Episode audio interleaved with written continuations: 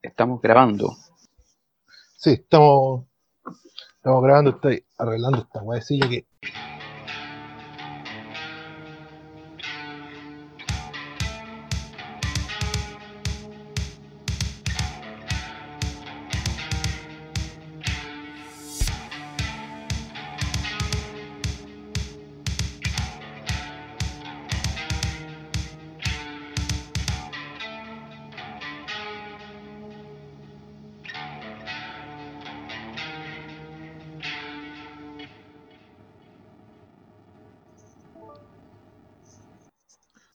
que, pero excelente. Ya, espectacular. Si igual me instalé aquí frente al computador, weón. A empezar. Primero que todo, ¿cómo te va? Puta, bien, weón. He tenido un par de días medio complicados en la pega y. Como que todo lo que puede salir mal sale peor, weón. Asumo que ya se terminaron, weón. Con dos días ya es suficiente, weón. Chuta. ¿Y ahora tenéis descanso? ¿O tenéis que ir a trabajar mañana? Tengo que ir a trabajar mañana, pero en la tarde. Así que. Igual paja eso, weón. Sí, pero tengo, puta, 24 horas para descansar. Ah, claro. Pero igual se descuentan media hora en el viaje. Bueno, y eso. Y cuando te acordás que tenés que ir a trabajar al otro día a las 3, weón, en la mañana, así como, la- como a las 10 que te llega esa crisis, como del día domingo mínimo. Esa crisis existencial, weón. Sí, a mí todavía me pasa de repente. Se hacen tan cortos esos días libres, weón. Sí, sobre todo, como decís tú, el último día antes de, de volver a la, Sí, a la rutina. Más encima que puta, nuestras pegas no son muy rutinarias. po. O sea, en cualquier momento puede pasar algo, un imprevisto y, y cambia todo el día. Sí, pues bueno, más- encima, puta, mi, mi pega como son turnos rotativos, weón. y Esa weá nunca te mantenía acostumbrado. Y siempre vais, vais cambiando de día libre, entonces. Puta, se te van repitiendo los días libres como cada un mes y medio. Poco más. Oh, que, es co- que es como que no se repitan al final. po. Claro, pues, entonces, entonces no te acostumbráis, pues bueno. En fin, bueno, yo le cuento que estoy feliz igual, contento, porque ganó Coquimbo ayer. Coquimbo unido, compadre. 3-0 ganó el final. 3-0 contra Estudiantes Mérida, si no me equivoco, que es el equipo. Sí, Estudiantes de Mérida. Que yo ayer le, le pasé el dato mal, porque eh, le dije que iba octavo de nueve equipos, pero eh, es en su grupo, el grupo A del fútbol venezolano.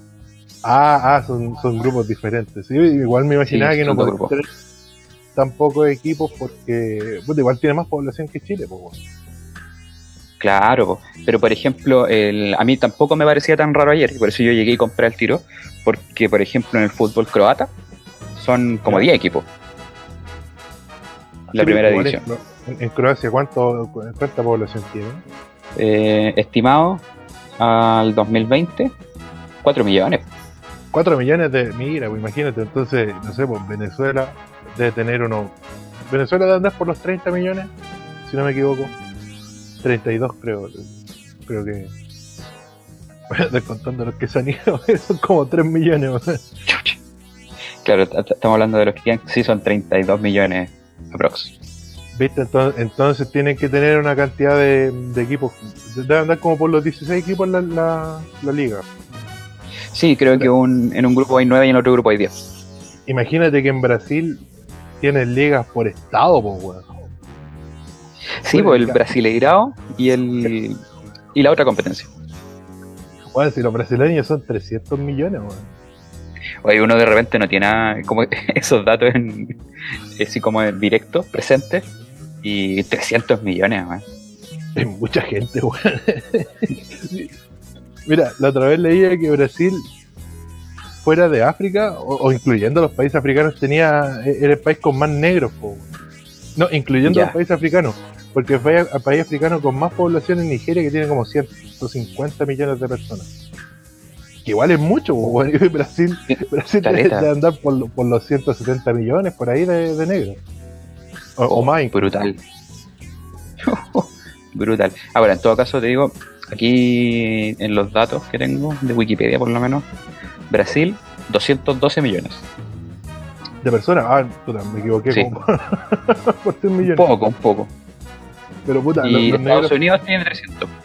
Sí, Estados Unidos tiene 350 o 300, no me acuerdo bien. 3, 330 dice acá. Mm. Y de ella nos saltamos a la India que tiene 1.380 millones.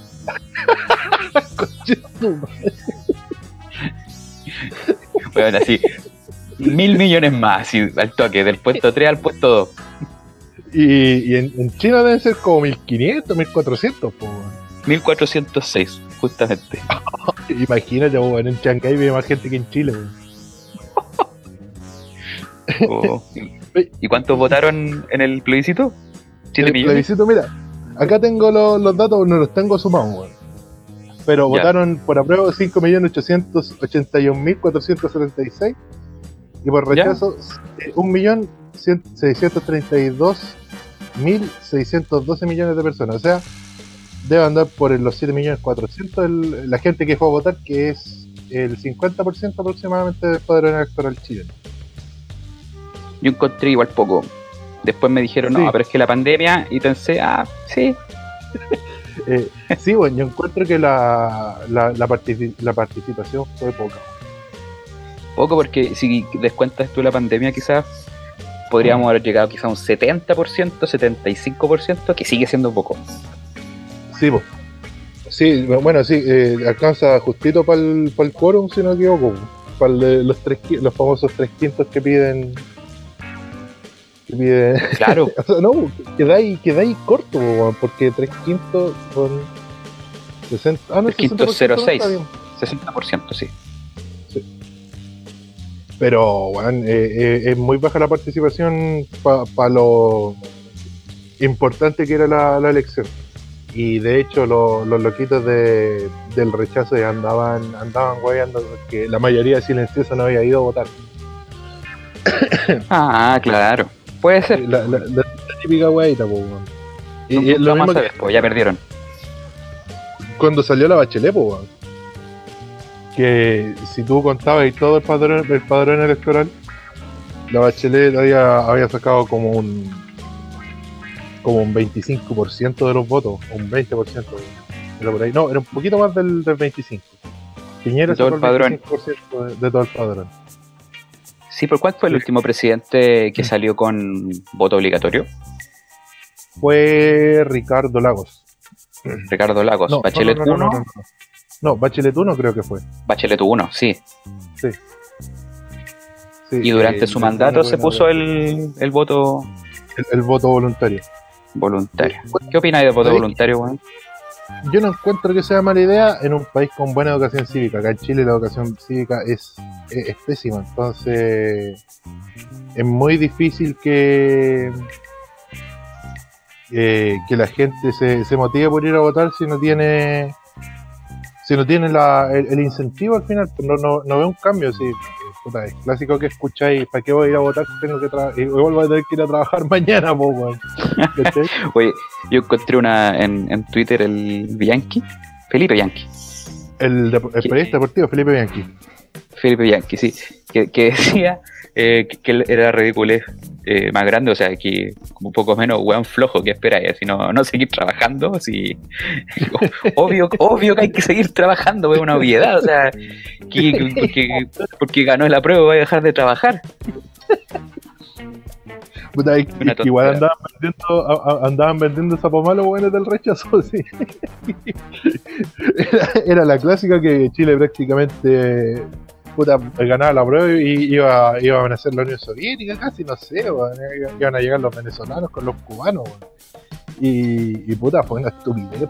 Sí, Al final, el, eh, como habíamos dicho en el capítulo anterior y como se sabe, yo, yo creo que la mayoría de la gente sabe, este era recién para, para, para decidir si es que cambiábamos la cagada de constitución o no, o sea, ni siquiera eso, era decidir si se junta, si, a- a- si, si, si era buena idea que se juntaran un grupo weón a decidir la nueva constitución, pues. Claro, ¿Cachai? como ponernos de acuerdo para redactar, como en su momento en, los, en, en un consejo curso, me acuerdo.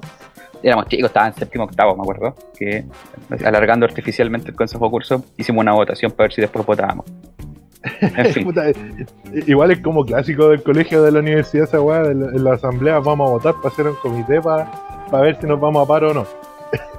sí, no, no me hable de la asamblea, porque oh, la, la de la universidad, Dios mío. Sí, bueno, yo, yo considero que esta weá, puta, mira, sabéis que la propuesta del gobierno era era sin un, plebiscito de entrada, un plebiscito que constaba que se cambiaba o no la constitución. Y eh, la propuesta era armar una, especie de convención constituyente, pero con, con el Congreso, que el Congreso armara la constitución nueva, y, después eso se votara en el plebiscito salía. Y, no, pues estaba esta cuestión del, de, de, esta votación que hubo recién, fue una idea del, del famoso acuerdo por la paz y la, la paz social y la democracia, no sé qué nombre culiado le pusieron a la boca. el, el, crossover. El, gran crossover en donde Gabrielito Boric no tenía nada que estar haciendo y George Jackson tampoco porque no eran presidentes de sus partidos. No, pero son rostros. Sí, pero y que, por ejemplo, Boric no, no, le consultó, no, no consultó con nadie del partido si es que querían ir a negociar o no. ¿Cachai? Si cuando se, se, hizo esa negociación, por ejemplo, el Partido Comunista se, se arrestó porque para ello era, era dejar tirar a la gente en la calle. O sea, la gente que estaba protestando. Por eso se arrestó el Partido Comunista. Y, el partido del Boric les dijo, le dijo a él que era, que era eso lo que estaba haciendo y por eso se supone que, Jorge Sharp y varios de, Convergencia Social, creo que se llama ese partido, renunciaron al partido. Porque sintieron que, o, dijeron que el Boric había había traicionado al partido, más encima el cual ni siquiera era el presidente. Entonces no tenía nada que estar haciendo ahí. No, había mucha gente que no tenía nada que hacer ahí, en todo caso. No.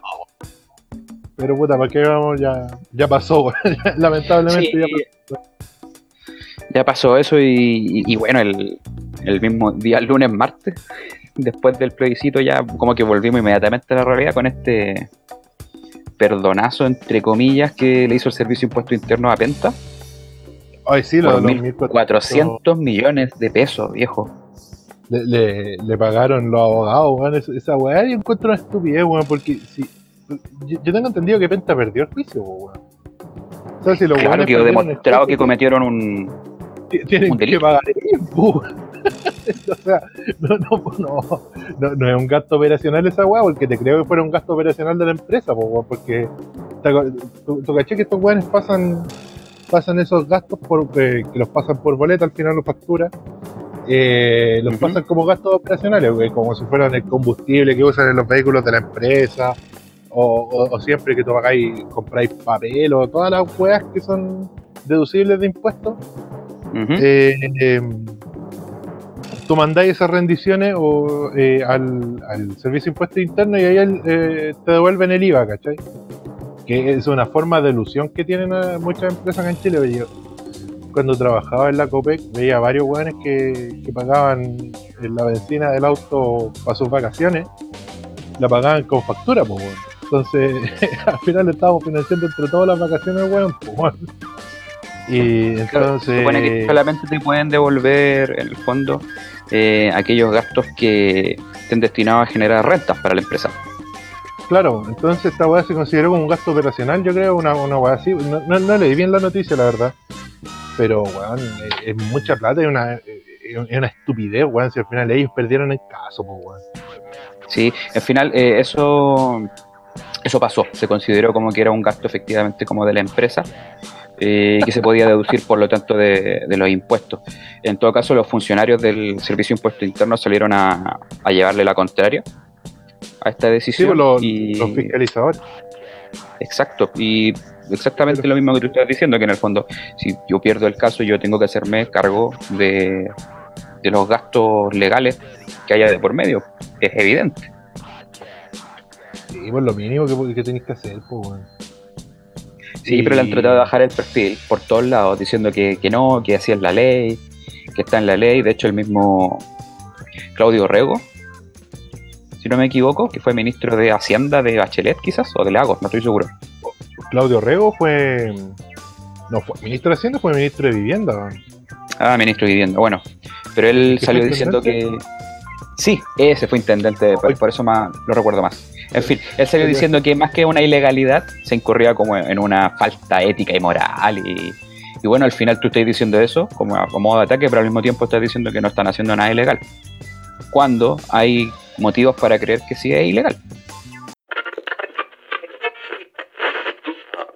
Ministro, ¿cómo estuvo esta primera reunión? ¿Quiénes participaron de ella y hubo alguna conclusión? Bueno, estuvo muy positiva esta primera reunión de este Consejo Asesor que hemos convocado junto a la Oficina Regional para Latinoamérica de UNESCO. Participó el presidente Sebastián Piñera, también el ministro de Salud, Enrique París, y eh, un conjunto de expertos, académicos, sostenedores, docentes, personas también del mundo de la salud, que con el propósito de poder orientar a los establecimientos en este proceso paso a paso de apertura de las escuelas.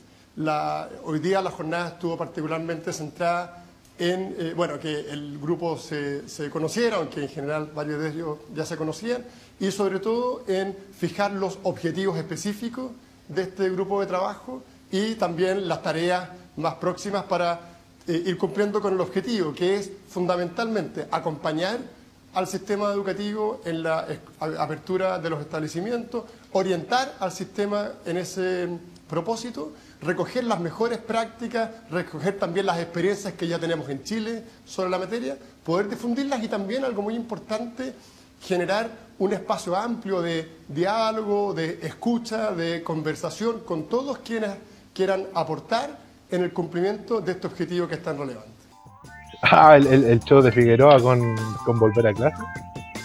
Claro, que bueno, ahí es un datito nomás, que ahí, como siempre, tratando de justificar la vuelta y diciendo que es importante que vuelvan los cuartos medios para que cierren su ciclo. Y ahí eso pasa porque mete gente que jamás ha hecho clases en su vida.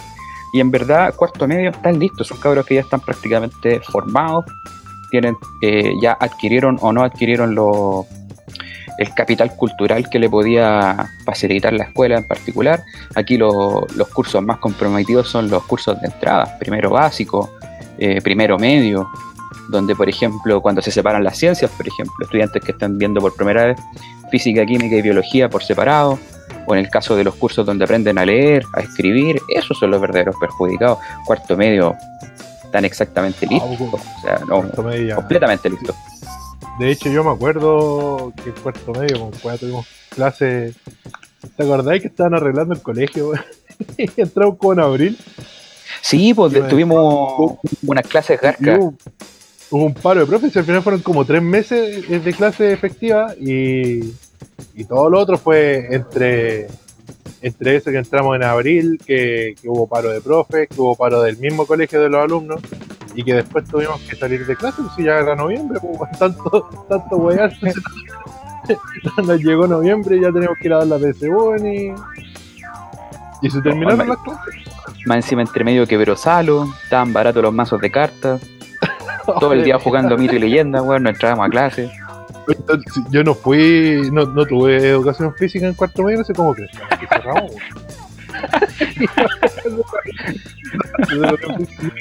me jugué el carta, llegaba con el equipo limpio la casa y me decía, oye, ¿tuviste clase? No, no, no, no hicimos nada. ya, a ver, salió con la dije, oye, mamá, es que de verdad yo tenía educación física. Era la única clase que me salté y tenía que hacerlo, así que era un deber moral como como adolescente no ir a esas clases, weón. Sí, cuarto medio, y aparte, no, sé, como yo digo, yo encuentro que no son los cursos, o no es el curso más, más importante para nada. Hay muchas, muchos cursos más prioritarios que aquellos. Sobre todo ahora que, por ejemplo, el, con, el cambio de programa, por ejemplo, segundo medio es complicado. Porque como que ahora la media en el fondo, eh, no, no, es exactamente así, pero la ciencia media como que se corre y ahora va como de séptimo a segundo y tercero y cuarto medio están más enfocados en ramos electivos.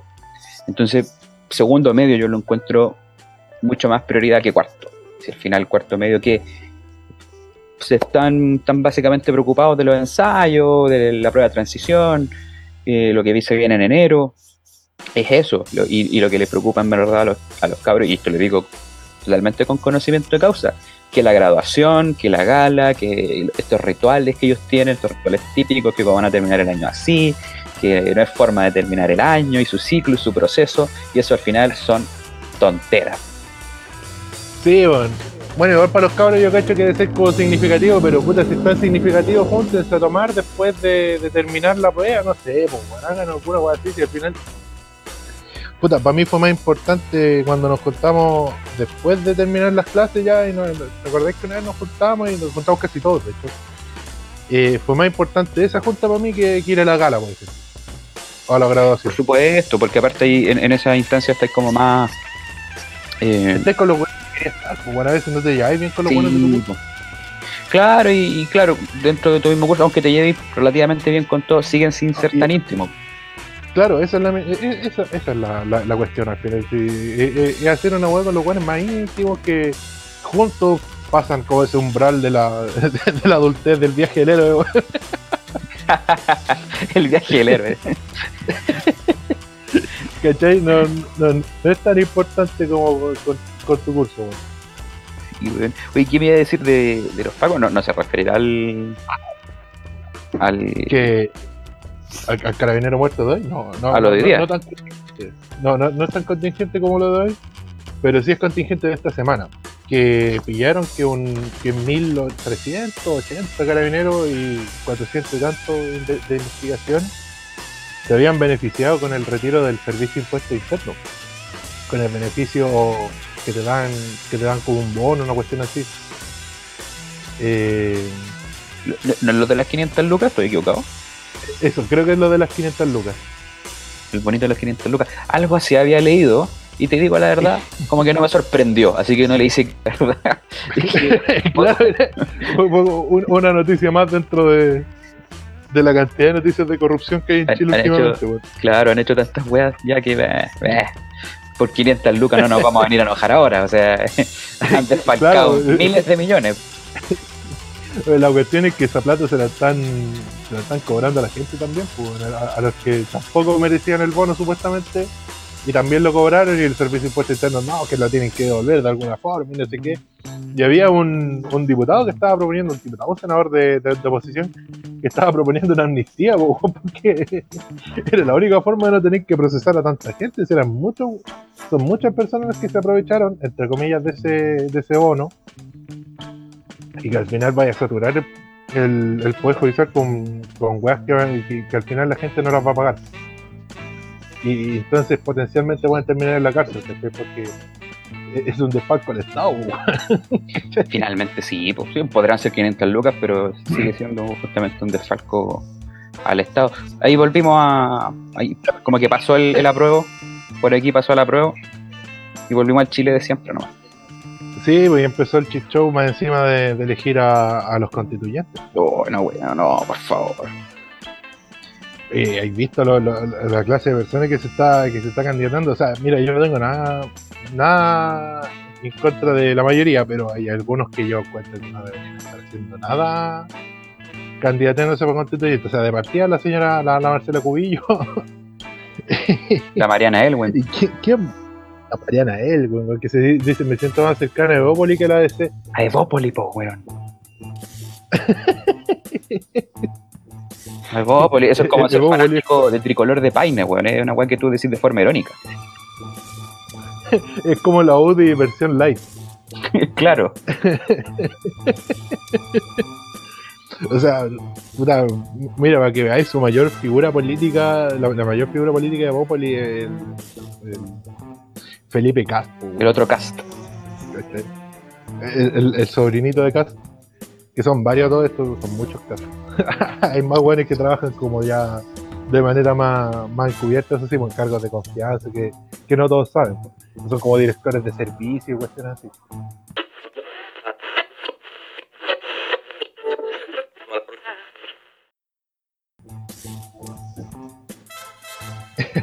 La pausa comercial, weón. Eh, volvimos.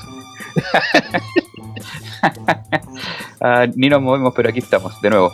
Eh, hoy día estaba leyendo una cuestión que me pareció bastante interesante, que parece de, uno diría, oye, es, es como lógico, ¿no? Pero cuando hay estudios de por medio, eh, es es interesante. Eh, de la BBC News Mundo, ¿Ya? el titular dice, los nativos digitales son los primeros niños con un coeficiente intelectual más bajo que sus padres. Oh, sí, Existe una tendencia Creo que ayer. Sí, esto es mu- muy muy reciente, creo que tiene fecha, tiene fecha 28 de octubre por lo menos este, este artículo. Y, claro, existe esta tendencia de que eh, obviamente las pruebas, me imagino, yo por supuesto debe ser así, las pruebas de coeficiente intelectual se van estandarizando, cosa de poder ir comprobando, ¿cierto?, entre distintas generaciones, más, que comprobando, ir comparando entre distintas generaciones eh, cómo va evolucionando el coeficiente intelectual. Y la tendencia siempre ha sido que eh, cada generación nueva tiene un coeficiente intelectual mayor a la generación anterior. y los nativos digitales, es decir, eh, la primera generación de niños que nació con teléfonos, tablet, internet, etcétera, eh, marca un coeficiente intelectual más bajo que el de sus padres. Qué decepción. Puta, va, a sonar terrible boomer, pero son las pantallas. Están haciendo más tonto. Yo, yo incluso me siento más tonto, tanto que estoy pegado a las pantallas. Sí, acá justamente hay alguna enumera algunas causas o, por qué estaría provocado esto. Eh, te diré que personalmente, y a, raíz de lo que yo leo acá, nosotros estaríamos relativamente salvados, o sea, como que es como complicado que a nosotros las pantallas nos vayan haciendo más tontos. Eh, principalmente porque el problema ocurre a edad temprana, ya que como los niños, por ejemplo, acá pone, eh, pasan tanto tiempo con las pantallas, hay menos interacciones con la familia y tú al interactuar con tu familia finalmente desarrollas, por ejemplo, el lenguaje o desarrollas eh, las emociones, ¿cierto? Eh, otra cosa importante es la interrupción del sueño. Los cabros chicos ahora con un teléfono, ¿cierto? Pueden estar hasta la hora que ellos quieran. Si es que no se lo quitas, por supuesto, antes de que se vaya a acostar, puede estar hasta la 1, 2, 3 de la mañana eh, navegando en internet, haciendo lo que sea, pero eh, finalmente lo que hace es interrumpir el ciclo normal de sueño. Y eso sabemos que es sumamente dañino para el desarrollo intelectual y, el crecimiento en general, no solamente a nivel intelectual, como estamos diciendo, sino el desarrollo físico de las personas. Y como están siendo constantemente sobreestimulados con sonidos, con monitos en la pantalla, luces y colores, etcétera, eh, después es muy difícil que se puedan concentrar, por ejemplo, en un libro. Porque un libro no tiene, si estamos hablando por supuesto de una novela, ¿cierto? Un libro que tiene solamente eh, letras, pero aún así, si fuera incluso un libro que tiene eh, dibujos, ¿cierto? no puede competir eso con una imagen en movimiento que te está tirando luces, como te decía, está tirando sonidos. Entonces hay problemas ahí también de concentración después. Y eso es, finalmente como que traba un poco el, desarrollo de estos niños que son los nativos digitales y que van para atrás. sí, oye, yo creo que igual las pantallas son súper perjudiciales para el sueño, no solo por el hecho de que te mantienen constantemente pendiente de ella, sino que también la luz te perjudica porque no te deja dormir bien. Entonces, o sea, a, que cabrón chico se esté quedando dormido tarde, a eso súmale que el, que el weón no duerme bien tampoco. Claro, que eh, tiene pocas horas de sueño y aparte son sueños de una calidad muy pobre. Sí, pues entonces, eh, ya, te puedes imaginar cómo andan después, pues yo he visto, bueno, yo, yo no, no, no, vengo acá, yo un weón sin hijo, y cuesta, que está soltero incluso sin polola, nada pero bueno, yo, no tengo por qué darle eh, como consejo a los padres, pero vigilen más la cantidad de tiempo que tienen los cabros chicos. Yo he visto mucho, o sea, que, pasa los cabros chicos metidos en, la, en el celular, bueno, yo he visto en la micro, cuando, cuando viajaba más en micro, era, bueno, todos los días si veía un papá con un, con un niño, el niño estaba pegado al, al teléfono, jugando Minecraft viendo videos de la Peppa Pig, y el, la mamá o el papá desentendido mirando para cualquier lado. Y a, lo más le decían al cabrón chico, ya, déjate, no intento eso. Y el cabrón chico se ponía a llorar cuando les quitaban el celular. Entonces, eh, al final la weá actúa como una droga para ellos.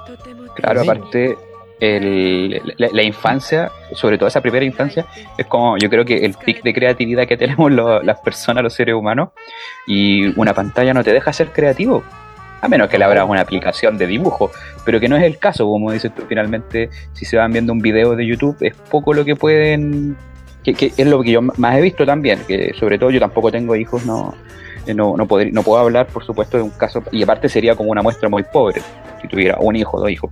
Eh, pero claro, uno ve en el. Si uno ve a un niño, cuando habían niños en, la vía pública, ya no hay tantos por tema de pandemia, etcétera.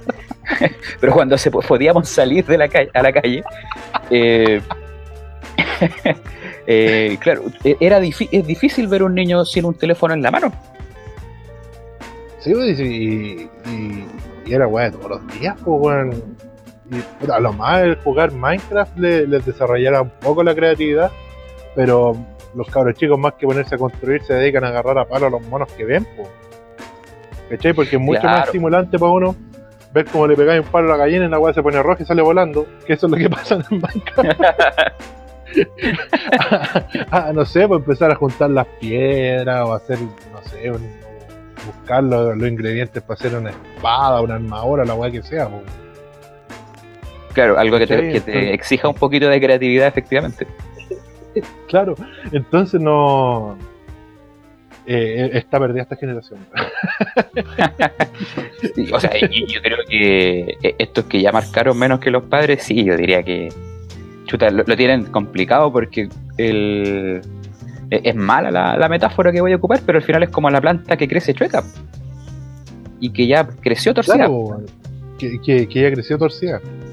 Que, que, o, o como lo- lo- los bonsai que quedaron chiquititos, pues. Claro, hoy día hoy día había pasado algo con un, con un cabro puta mira era menor de edad yo, soy pésimo para discernir entre edades pero este cabro debe haber tenido entre los 14 y los 16 años ya, un adolescente.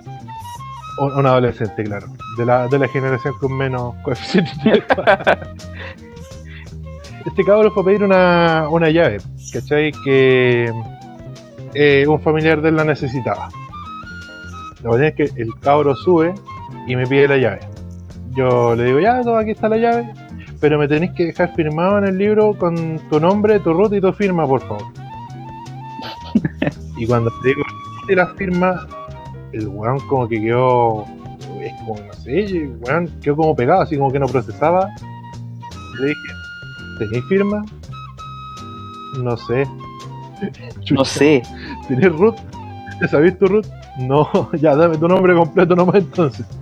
Y, y de quién soy pariente tú, yo soy el, el hijo de X. Ya, bueno, entonces. Ya, pero por lo menos firma tú que recibiste. Dice, ¿por qué no sé firmar? Ya, mira, escribe tu nombre, pero con tu letra, por favor. Para que, para que quede registro que sacaste la llave, ¿cachai? Y, y claro, la mamá venía más atrás, o la, la parienta que andaba con él, y era una señora viejita, que venía apenas subiendo la escalera y yo vi por las cámaras y dije, puta, no, no voy a hacer. Esta señora está acá para que reciba ella la llave. Como tan mala leche. Y dije, mira, dile, dile tú, porque anda con el hermanito, dile a tu hermanito que, que le diga a tu, a tu abuela que se queda abajo. Y yo te voy a mandar con la llave, no te preocupes. Ya, pues lo mandé. Y el cabro queda con la llave en la mano y me dice, como, ¿qué tengo que hacer ahora? Y yo dije, baja con la llave, llévale la llave a tu. Y dice, ah, ya, ya. Llegaron hasta la puerta de salida y la puerta tiene un interruptor para que tú la abras, ¿cachai? Ya. O sea, la puedo abrir yo desde mi oficina en el, en el segundo piso o la puede abrir él, abrir él desde el interruptor del lado.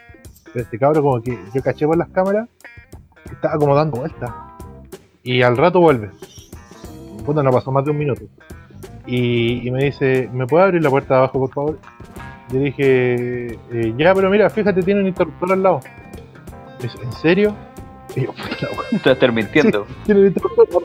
Aprieta ese interruptor y, y vaya a abrir la puerta. Ah, ya, gracias. Ya, pues bajó, se demoró como dos horas en volver con de donde tenía que ir con la llave. Y yo, este cabrón no me trajo la llave, quizás se lo olvidó, con lo, con lo, con lo vivo que era. Yo creo que lo, lo mataste con la firma. Yo, yo creo que ahí se le fue toda la mierda, se, les cayó el mundo ahí con el root, weón, es que weón, chuta, no me sé el root, espera a mi mamá y venía la viejita subiendo, weón, y yo, no, no, no, quédate ahí nomás, dile que se quede ahí nomás. La cuestión es que después volvió, pues, weón, con la llave, volvió a dejármela. Y para abrir la puerta tiene que abrir el timbre. Y yo aquí de, de malo miraba por las cámaras y yo podía abrir la puerta también sin que él me tocara el timbre. Pero quería que, que él resolviera ese problema que tenía frente a él, weón. Es que te juro, se un minuto vuelta alrededor de la puerta, weón, y no encontraba el puto timbre, weón. Y el timbre es una caja negra que está, puta, igual está como medio empotrado en la pared, entonces no se nota, ¿cachai? Porque está, est- está al mismo nivel que la pared. No, sobresale. Pero igual, si tú miráis un poco, lo encontrás, ¿cachai? Tiene un botón que brilla más encima. Y no, pues este cabrón no, No, a ti no. no, no, atinó, pues, weón. Entonces yo llegué, puta, apreté el botón para abrir la puerta y le dije, pasa nomás, no te preocupes. Y ahí pasó y me entregó la llave, pero weón, no, como que no, si es que no le decían dónde estaban las cosas, el weón no reaccionaba. Oh, qué más. Igual, puta, una rata por el por, por él, pues, weón, si ya tiene 14, 16 años, ya tiene que saber moverse un poco, no sé si será porque, puta, será, vivirá en una burbuja, o el cabro tendrá de verdad problemas, porque el cabro se puso muy ansioso cuando yo le pregunté, la cuestión igual me dio lata por él, weón. Pero tienen que saber, empezar a, aprender a, lidiar con esos problemas del día a día, pues, si al final son weas que te van a pasar todo lo, te- podía, enfrentarte a eso muy seguido durante tu vida, ¿cachai? Sí, es que al final yo creo que, bueno, el tema del root igual es porque probablemente nunca ha tenido que hacer ningún trámite, nada. No ha tenido la necesidad, pues por ejemplo, yo cuando me aprendí el root, cuando fuimos a dar la prueba para entrar al colegio, ahí te acordás que era necesario saberte el root para ponerlo en la prueba, porque te piden el root. Y claro, me vi en la necesidad, me vi forzado a, a aprenderme el root. pues, estábamos ahí en sexto para séptimo básico. Y, y por eso me lo aprendí. Pero lo otro es que, por ejemplo, ya a esa edad, yo ya sabía que si yo salía de mi casa tenía que andar con mi cédula de identidad. Entonces, por último, sacar la cédula, sabes que no me el root, lo leo de la cédula por último.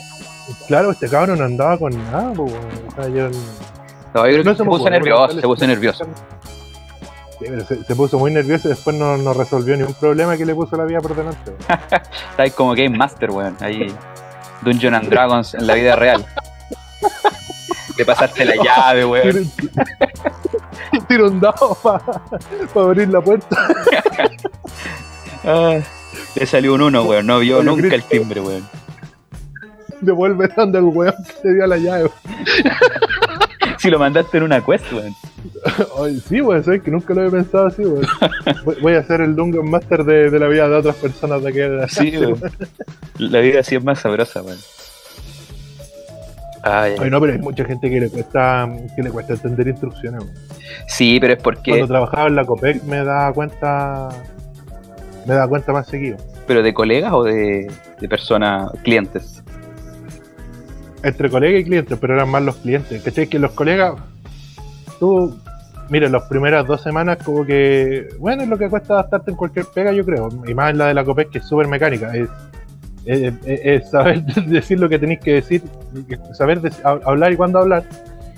Y, hacer la tarea mecánicamente.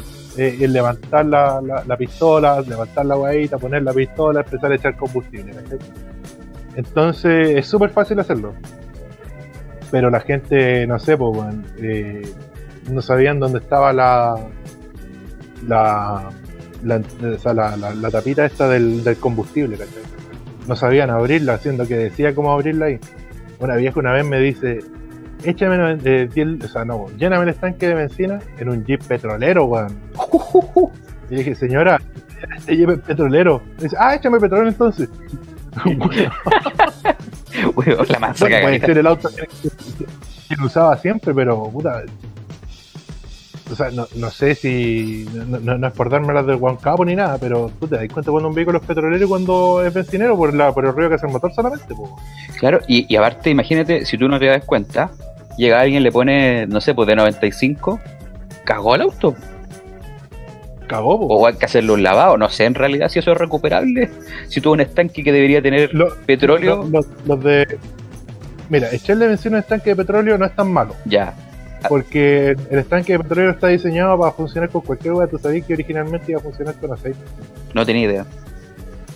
con aceite de cocina. De hecho, si, si con ciertas adaptaciones tú podías hacerlo funcionar con, con casi cualquier cosa que sea combustible, ¿cachai? Con casi cualquier líquido combustible. Por eso están los, los vehículos con alcohol. No, de hecho creo que funcionaba con alcohol el primer motor eh, eh, diésel. Buenísimo. De hecho, este compadre, eh, hay una historia que, está- que hay detrás que dicen que a diésel lo mataron los los, los, los grandes, lo mandaron a matar los, los varones del petróleo que estaban apareciendo en esa época en el, en el mundo. Porque el weón había inventado un, un, un motor que funcionaba sin petróleo, ¿cachai? Uy, te creo, te creo. El, el weón se cayó, se cayó de un barco eh, en movimiento en medio del Atlántico. Porque el weón llevaba los planes de, o sea, los planos del, del motor a Estados Unidos para patentarlo. Y, se cayó del barco. O sea, se cayó entre comillas, pues no se sabe si lo mataron o no. Eh, es bien turbia la historia. Súper turbio. Y, ya, claro, entonces, eh, un motor diésel no es tan eh, nefasto que le echéis benzina, ¿cachai? La, eh, pero que a un motor bencinero le echéis diésel, sí. Ya, ahí la, al otro lado no funciona. Sí, porque el, diésel me encima es como aceitoso, ¿no? es, como la benzina, la benzina es como agua, ¿cachai? Está más refinada la benzina, ¿no? Eh, claro. Sí. Entonces, es más brígido que le eches benzina a un, o sea, petróleo a un, a un motor bencinero. Y los motores benzineros además son mucho más delicados. Claro. Bueno, pero es que igual este fenómeno de las personas que no que, no comprenden instrucción o que no están como muy preparados, yo creo que bueno, en primer lugar porque hace años que esa el, preparar para la vida a la gente se le ha delegado exclusivamente a las escuelas. Y las escuelas no te preparan para lidiar con la vida. En el mejor de los casos, en el mejor de los casos, la escuela te prepara a nivel académico. Te enseña, qué sé yo, a resolver una ecuación cuadrática, te enseña a analizar un discurso, te enseñará un poquito de economía, algo de geografía, teoría musical, pero eso en ningún caso, claro, quizás da un, prepara una estructura cerebral para que tú te puedas acomodar a la vida, pero eso en ningún caso te, lleva directamente a tomar una buena decisión o a, manejarte mejor en el mundo, para nada. Claro, claro, sí, es, es el. Eso más encima, la, otra cuestión es que el trabajo ya está tan.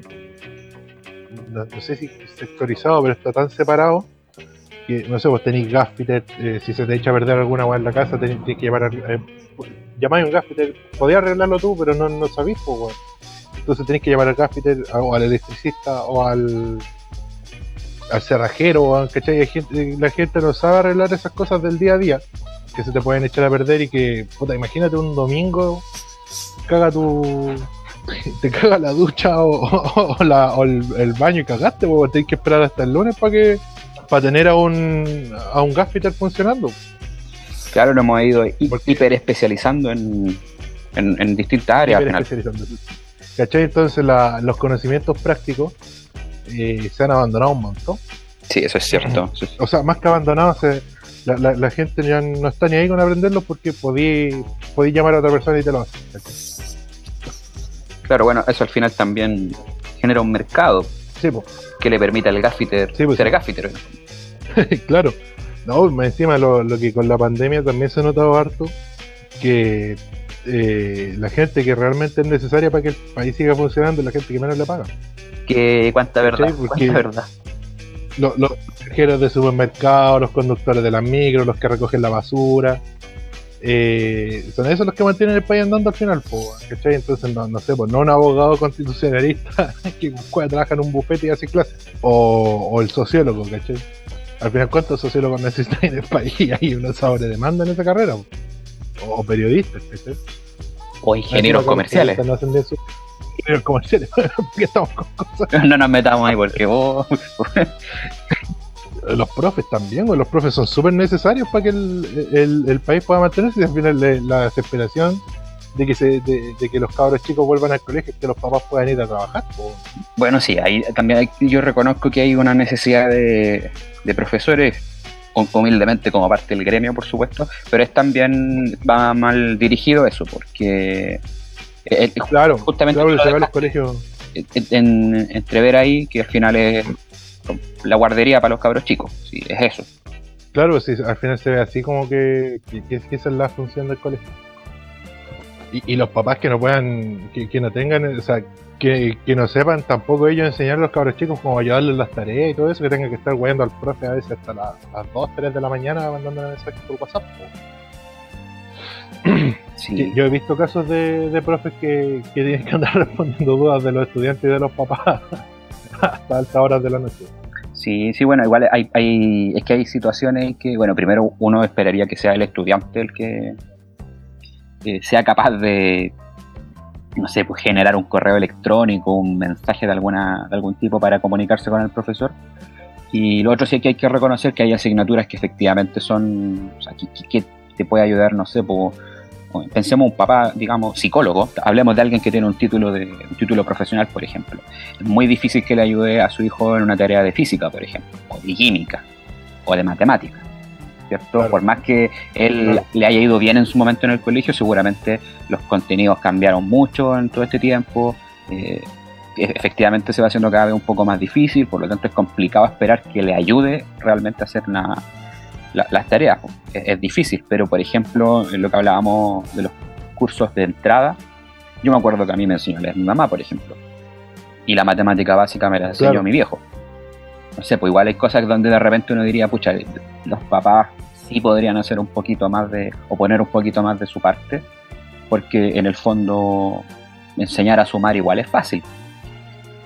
Sumar, restar, las letras por último, quizás no enseñar a leer como tal, pero por último reconocer letras, reconocer colores, no hay que ser... Eh, o sea, sí, yo creo que hay que ser profesor para enseñarlo propiamente tal, pero se puede hacer un esfuerzo por parte de los padres por apoyar ese trabajo de los profes que al final están solos en este momento, solos, como han estado siempre en realidad, para enseñarle a los niños, y ahora más encima a distancia. O sea, una pega que se triplica, se cuadruplica quizás en cuanto a dificultad.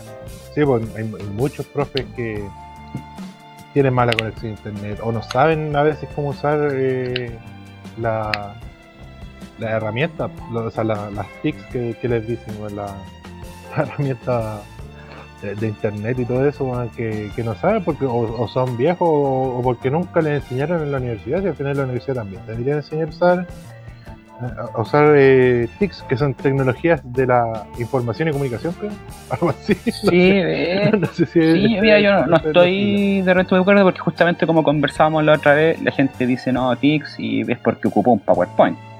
Eh, yo ahí tengo, tengo, son tecnologías de la información y la comunicación justamente.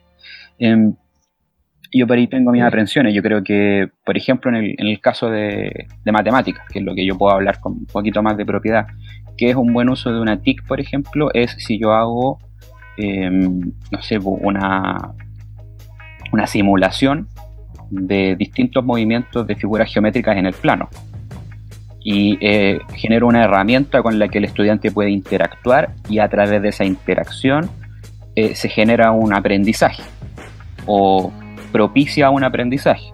Eso es, ahí ya podemos empezar a hablar de TICs. Pero de pronto hablar de que yo me conecto por videollamada, eso ya sí, quizás cae dentro de la categoría, pero no encuentro que sea que, que valga así como la pena pasarlo como un ramo, por ejemplo. Igual al final yo creo que ah, ninguno de nosotros en algún momento nos vimos en esta situación.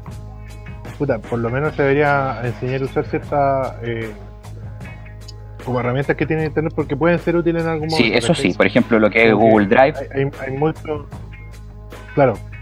Para compartir archivos, ese tipo de cosas, sí, eso yo creo que ya a esta altura es, es básico, hasta te diría para cualquier ciudadano.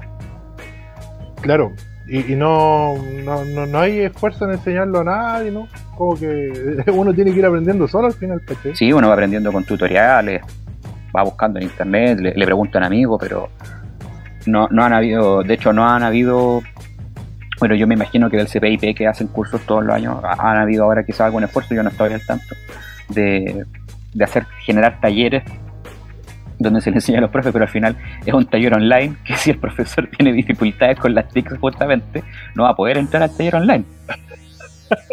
claro. Así que bueno, eh, eh, eso ha sido finalmente parte de la experiencia con las con las TICs. Con las clases online. Las clases online. Un asco, un asco.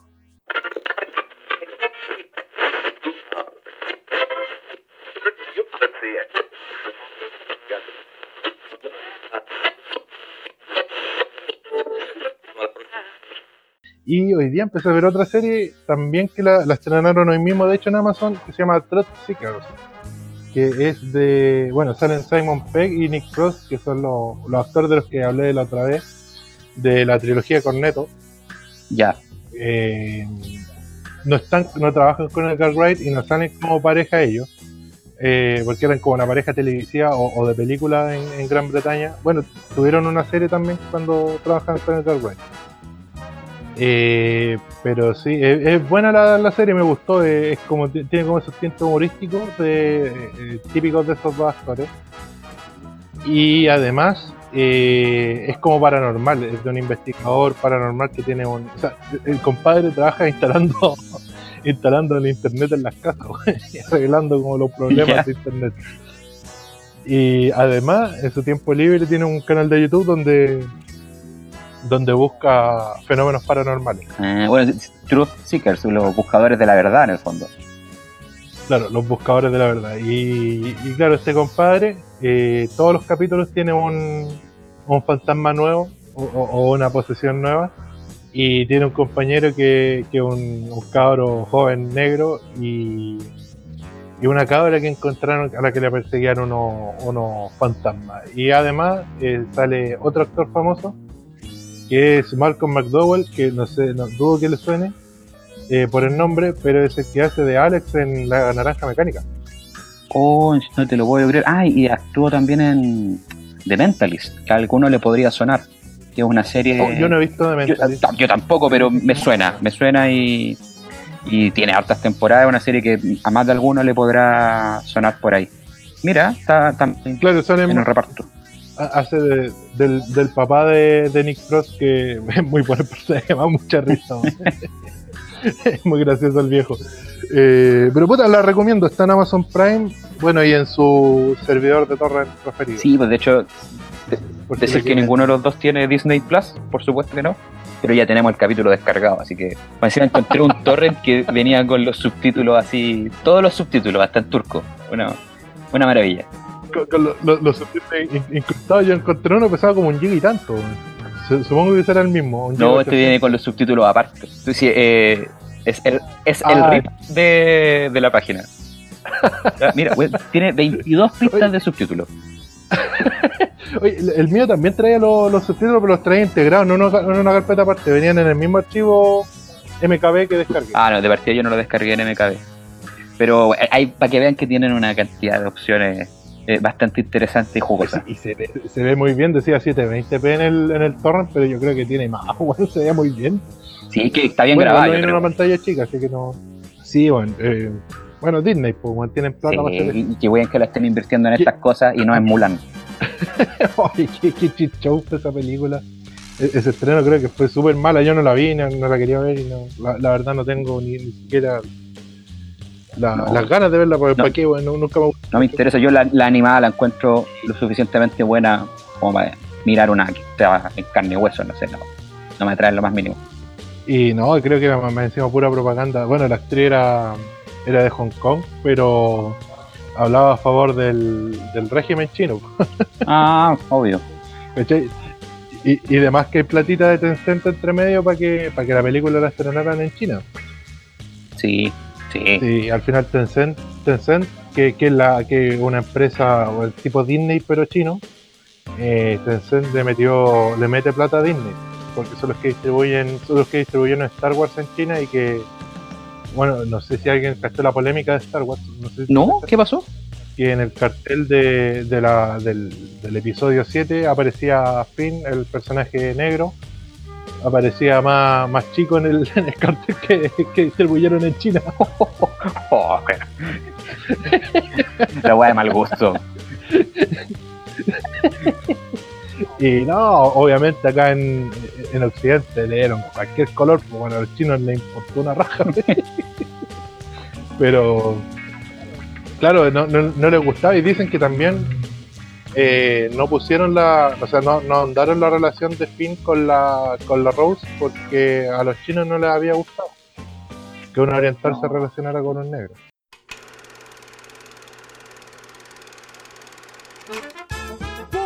Years ago, I released a movie film which brought great shame to Kazakhstan.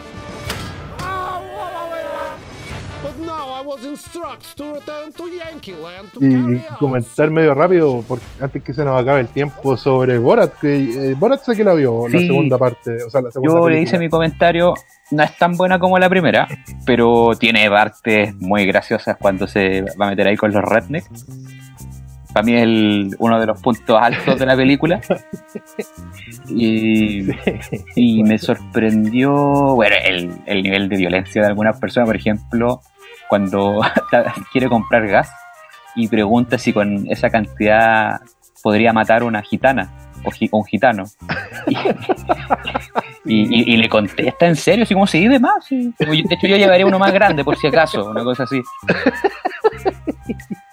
que eh, eh, es algo similar a lo que pasaba en la primera cuando compra el. eh, cuando va a preguntar por la Hammer. Y le pregunta al viejo qué tan rápido tiene que ir para matar una- a, un, a un grupo de gitanos. y el viejo no responde también, pues. O sea, no, no sé, si alguien te pregunta eso, tú te tienes que cuestionar y decirle cómo se te ocurre hacer esa preguntar esa weá. Tienen tan metida esa mentalidad de, uno, que tienen que vender sí o sí el producto. Y lo otro que, que puede, podéis pasarte por la raja la vida humana con tal de con tal de vender algo más, weón, que yo creo que una crítica notable que hace Borat en las dos películas a la mentalidad ya no solo gringa, de Occidente casi. Sí, la mentalidad yankee. Y lo otro que, contrario a lo que muchas personas podrían pensar, y lo que yo pensé inicialmente, eh, la encerrona que le tratan de hacer a este abogado de Trump, ¿cómo es que se llama?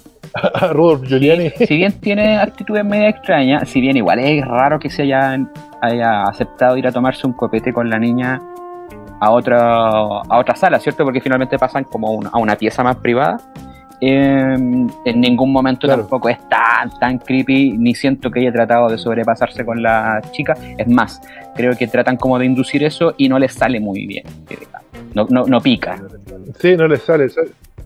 Igual el viejo se agarra la corneta e intenta, o sea, no, no, no, le- no le agarra el culo, pero como que le pasa la mano por la espalda y llega hasta un poco más abajo de lo que sería considerado normal o educado. ¿cachai?